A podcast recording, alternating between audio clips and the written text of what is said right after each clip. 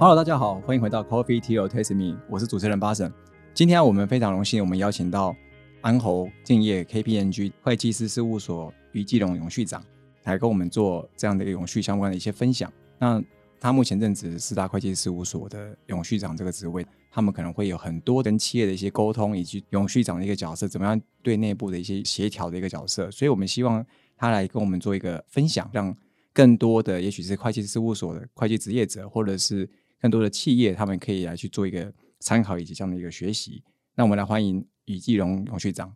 o s 你好，各位听众大家好，呃，我叫于继龙，从事会计师的工作，所以我的客户都称呼我为于会计师，简称愉快。好，那我后面就简称你愉快好了，这样子题听起来我也很愉快。谢谢。OK，在一开始啊，想要跟你聊一聊永续这件事情，对你来说是什么样的一个意义啊？我觉得永续对我来说，其实基本上就是说，在各个方面来说都能够长期永续的一个发展下去，一个共好的概念。那我们都知道，永续这个名词是 Brundtland 呃女士她在一九八七年的时候提出来，在联合国这边，她有一个 Our Common Future 的这份报告里面所提出来的那个概念里面，她当初所下的定义是如何在不剥夺后代有能力满足他们自身需求的前提下，又能够满足我们自身发展的这个需求。我觉得他这样定义的有点生硬的感觉。对其实就用白话文来讲，其实它一个概念上是说，我期望我们这一代在做任何的呃行为跟消费的时候，我们都能够想到要留给下一代他们在未来发展所需要的一个资源。所以很重要一个点是我们如何负责任的把我们这个时代在做的，不管是消费或者是运作的过程当中，能够让未来的时代他们在发展上面的需求，我们也可以考量得到。所以这是为什么我一开始在讲的时候是说永续。它是一个可持续的概念，它在各个不同的方面里面都能够长久而且生生不息。所以算是说，不要为只为自己好，不要那么自私，要为其他人好，为他人着想。其实就是一个无私的概念，也永续 T 就等于无私的概念，对吧？是，所以像我，我是会计人出身，我们在会计学里面常常以前常常讲说，going concern 就是所谓的继续经营的假设。它的一个逻辑是我们在看一个企业的时候，我们想了解这个企业在持续继续经营的这个前提之下，有没有什么样的不确定性跟风险？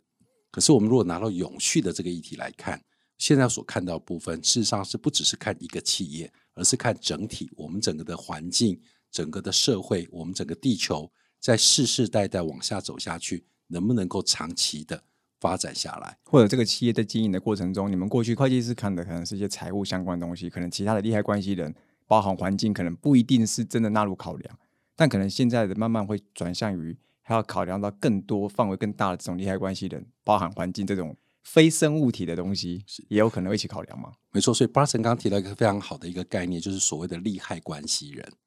当我们把利害关系人的定义放宽的时候，如果用狭隘的角度来看利害关系人，你可能看的是一个企业、它的股东、它的债权人、它的员工，这是比较狭义的去看一个企业的利害关系人。可是如果我们去看这个企业，它在社会上扮演的角色，它的利害关系人应该不会只有自己本身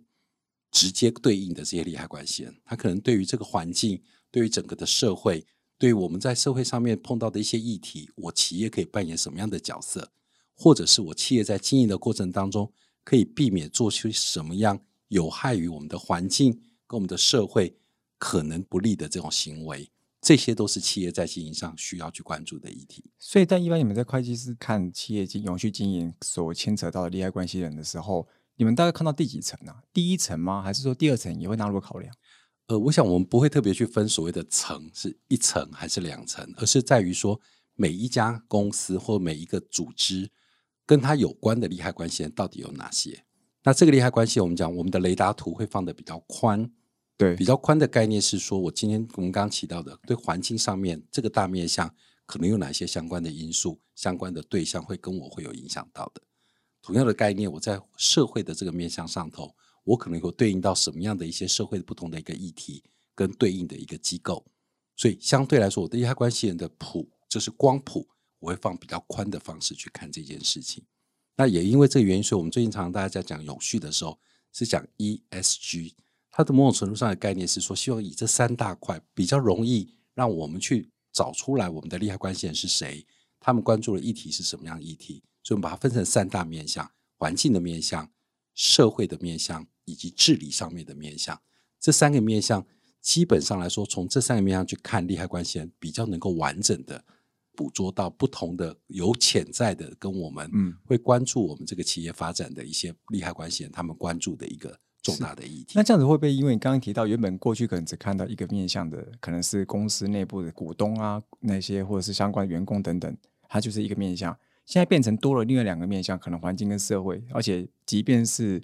公司治理这个面向，其实又更深入或者更广。是那会不会你们在协助这些企业在做一些会计的年报等等的时候，会花到三倍的时间啊？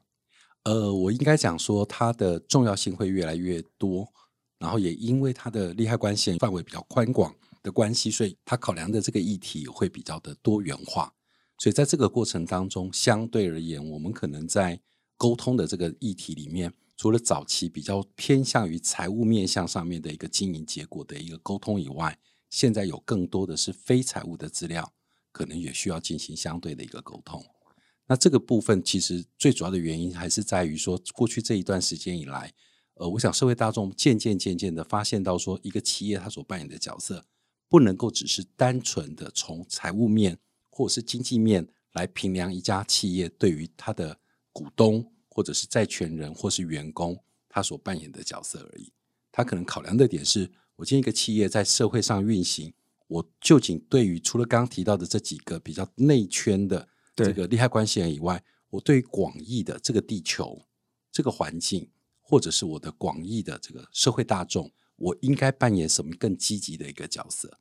哦，那那在你们评估了他们的 利害关系人的范围这么广，好像真的也蛮难去做年报或是一些签证的时候一些相关的事务嘛，对不对？因为太广了，后面很难很难收敛啊，在过程中。的确是，所以我想这也是为什么在过去的这段时间，我们会看到呃很多的国际准则的制定机构，其实慢慢慢慢的发现到这个议题。对，因为当社会大众开始慢慢关注到企业在环境上面跟社会上面扮演的角色以后，他们都希望企业能够积极的回应这个需求。所以在过去这段时间，很多企业我们可以看得到，过去这几年的时间，ESG 或是永续的议题已经变成显学了。很多企业都说：“哎，我是 ESG，做了很多的事情。”可是你具体问他，你做了什么事情？这些事情用了什么样的资源？这些事情带来的效果是什么？你有没有一个有效的方式，或者是一个比较好的一个沟通的方式，可以让利害关系人、让社会大众更清楚的了解你所做的一个成果？能不能量化吗？对，所所以所以任何都要量化，还是说其实只有直化的那种呃成效也可以的？就两种都需要。有些项目虽然是非财务，但是是可以量化的。是举个例子来说，我们讲最近大家比较常提到的，因为极端气候的关系，大家开始关注到碳排的议题，所以企业本身在整个经营的过程当中，我怎么样能够让大家知道我的产品研发、制造跟运送、使用的这个过程当中，我可能会有什么样温室气体的排放，排放的量多少？那这样子的量跟同业比较起来，我是站在什么样的一个位置上头？或者是我在去年同样的这个营收的水准，我排放一个固定的量的状况之下，我有没有可能透过事后持续的在我的研发跟生产的流程当中去做比较好的一个精进，让我的这样子的一个温室气体的排放可以有效的降低？嗯那这些虽然是非财务的资讯，可是都是可以量化的资讯。当然，不能只单靠量化，有时候还需要有一些直性的一些说明。举个例子来说，我们讲，哎，我们的气候的这个改变，可能对我来说有一些实体上面影响公司营运的风险。我公司在整个回应这个气候变迁的这种过程当中，我需要去做转型。万一没有转型成功，我有些转型上面会带来的一些风险不确定性。那当然，风险伴随的是一个机会。我有可能在整个过程当中，我需要去做一些呃有关的机会的这个相关的评估。所以风险跟机会的这个部分，我们可能有一些部分是可以量化的，但是更多的部分很有可能是直性的表达。但是最重要的重点是我们有没有一套标准，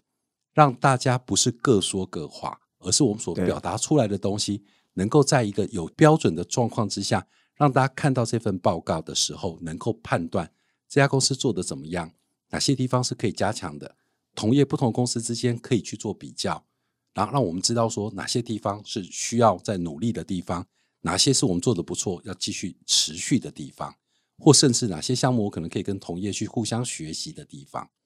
那这个部分其实也就是为什么在目前国际准则的一些制定机构上面，开始慢慢的针对这种所谓的非财务的揭露，有一些相关的标准出来。所以这个这些国际的这些准则，他们有开始进行什么样的转变？从过去他们可能比较倾向于您刚前面提到的，他可能跟这些 E 啊或者 S 可能没有那么的着重。慢慢的，他在最近的这些变化、这些演进，可不可以跟听众稍微分享一下？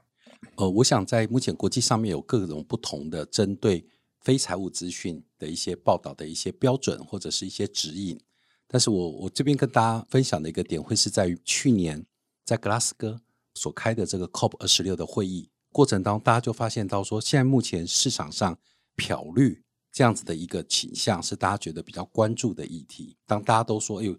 ，ESG 的议题蛮重视的哦，那我就都号称我自己做的很好。所以在这个过程当中，在全世界，我们在财务报道准则里面有一个叫 IFRS 的 Foundation 国际财务报道准则委员会的这样子的一个 Foundation，它事实上在去年的 COP 二十六之后，它就跳出来说，那我来成立一个叫 ISSB International Sustainability Standard Board，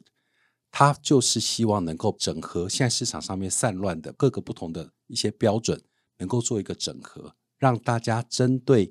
永续报告的这个内容能够有一个具体的一个框架，而且这个框架他希望能够在世界上不同的国家，大家能够广泛的去采用。那这个委员会成立了以后，不到一年的时间，他今年已经出来两号的草案了。呃，有两份草案啊，两份草案。对，那这两份草两号公报的草案，第一号公报是一个所谓的一般性的指引，就是针对我们刚刚指的这个非财务的指标。有哪些相关的内容？我如果要去揭露，我应该用什么样的一个框架？然后对报表的使用者来说，我的重大性的标准会是什么？等等，做一些相关的规范。第二号公报它是特别针对气候，好跟气候有关的这些揭露，有哪些具体应该要去注意到的项目跟一些相关的标准？那这两号草案已经出来，而且是在今年中的时候已经发到世界各国，现在有一千三百多份的回馈函到了 ISSB。那预期是在今年底，最慢到明年初的时候，这两号草案就会正式的 final 正式的定稿。定稿以后，它就开始世界上各个不同的国家，大家在采用上头，其实各个国家的资本市场的主管机关，或者是说呃报道的这个主管机关，他们是可以去选择怎么样来采用这两号公报。那我们基本上是还蛮乐观其成，看到未来有越来越多的国家以这个 ISSB 的这样子的一个整合的报告为核心。开始慢慢的让这种非财务资讯的揭露能够比较符合一定的水准，就是有一个很好的一个评量表，让大家可以去填，然后互相的差距就会比较有个标准可以去比较了。是的，是的。那我们也观察到说，这是准则制定机构，同样的道理，在各个不同的国家的监理机构，就是所谓的政府的主管机关，对，他也开始做了一些动作，就是早期我们对于非财务的资讯是鼓励揭露。所以大家都是自愿性揭露，你先求有，再求好。是，所以当大家自愿性揭露的时候，其实相对来说，它的品质可能会参差不齐。对，大家揭露内容比较性可能不是那么的好。慢慢慢慢的，这些监理机构也开始要求说，我揭露的范围要越来越多。这种标准就如同我刚刚提到 ISSB 这样子的一个草案出来以后，我们有很多的标准可以慢慢慢慢的越来越具体化。所以我们看得到的趋势一是你揭露的内容从早期的。自愿性揭露，慢慢的会变成是强制揭露，越来越多。是，然后揭露的范围跟标准也会越来越明确。第三个，再往后走，它也会要求这些揭露出来的资讯要经过第三方的确信的动作。那第三方也是 ISSB 本身自己吗？呃，第三方指的是说，比如说现在市场上面针对 ISO 的这个认证的机构，像 SGS、BSI、TUV 这些所谓 ISO 的这样子的一些认证机构。或者是说，像四大会计师事务所 KPMG、PwC、Deloitte、EY，我们这样子的一些会计师事务所，所谓的第三方的机构，可以来进行相关的一个确信。那这个确信的动作是希望公司不要只是自己说自己老王卖瓜，嗯，自卖自夸，有个标准在定在，刚刚讲 ISS 已经定一个标准在这边了。对，那大家去看你所揭露出来的内容，是不是有符合这些相关的准则？你在揭露的过程当中，有这些相关资讯的累积，是有一套非常完善的一个内部控制的制度跟资讯系统，来确保佐证说你所写在报告书上面的资讯都是有所本的，对，而且一些相关的一些数据是经得起第三方的这些确信机构来做独立验证的动作。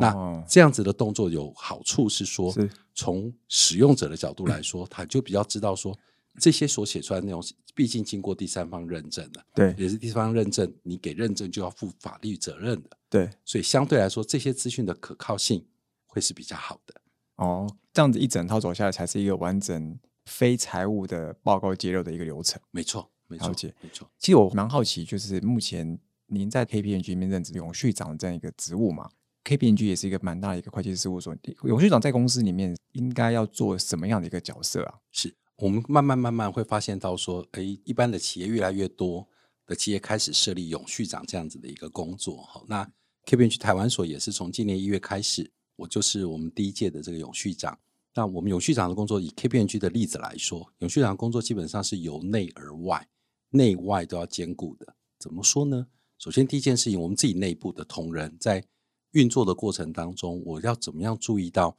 在经营我的业务的过程，心里面要想着对环境、对社会，还有我们的治理，必须要符合一定的水准。所以这个动作是必须要在内部内化。那内部里面会有一些相关，我们在 KPG 里面叫做 Our Impact Plan，在这里面是内部里面，我们告诉大家说我怎么样在整个服务的过程当中，或者日常的经营的活动当中，怎么样减少对环境上面的负面的影响。我的一些相关的会议的安排，怎么样可以更有效率，可以减少不必要的这个人员的流动跟 travel 的时间，就是这种所谓的差旅的时间，或者是说我今天在整个运作的过程当中，我公司的一些相关的一些，不管是采购的资料，或者是我所使用的一些内容，尽量能够减排，不管是减量或是能够再生的使用，来是。让我们对环境的冲击能够变小，这是一个面向。第二个部分是有关 people 人员的部分，我们能够把不同的不只是性别、种族或者是不同的呃想法跟不同的这个理念的这些人员，他们的想法都能够把它具体的结合起来，我们叫 diversity and inclusive 是的一个概念，能够把不同的这些相关的人员的参与共同参与，事实上是我们很关注的一个议题。同时，也能够在这个过程当中，对于我们的治理，或者是对于我们陪伴客户这边怎么样共好，我刚刚前面提到，对对外开始共好，如何能够让我们事务所里面，我们其实本来会会计师事务所有审计部门的专家，对有税务的专家、法律的专家、顾问的专家。那顾问里面有分做各种不同类别的顾问，我们把这些相关的资源能够集合起来，陪着我们的客户去面对 ESG 相关的趋势，因为这些趋势对客户来说是一个风险，对也是一个机会。是所以，如何让我们的这些资源能够比较有效的结合，来陪伴客户，帮客户看到趋势以后，陪着客户去面对这些趋势，掌握相关的机会，这个是我们对外的部分。所以，从对内自己内化，怎么样在做我们的各种不同面向努力的时候，思考对环境的伤害可以最小，对环境的友善能够越放大，对于社会的关怀可以更多，对于同仁的照顾可以更更加的全面化，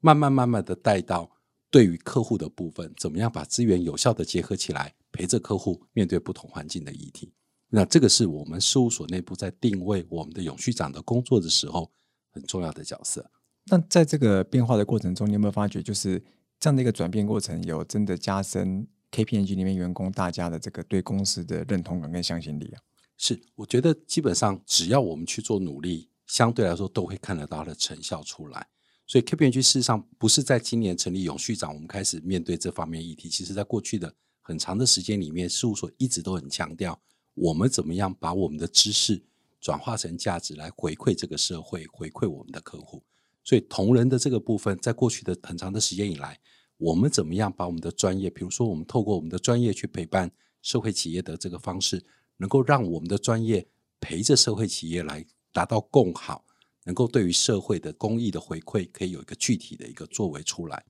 同样的道理，我们把同仁的部分，希望同仁的心里面有关怀社会这样子的一个 DNA 放在自己心里头，所以相对而言，过去这十多年的时间，我们也成立了不管是志工队或是相关服务，让同仁在文化形塑上面就很清楚知道，说我今天做的很多事情都是有 purpose 的。对，他对于社会上面都有社会公益的这样子一个角色的扮演存在的。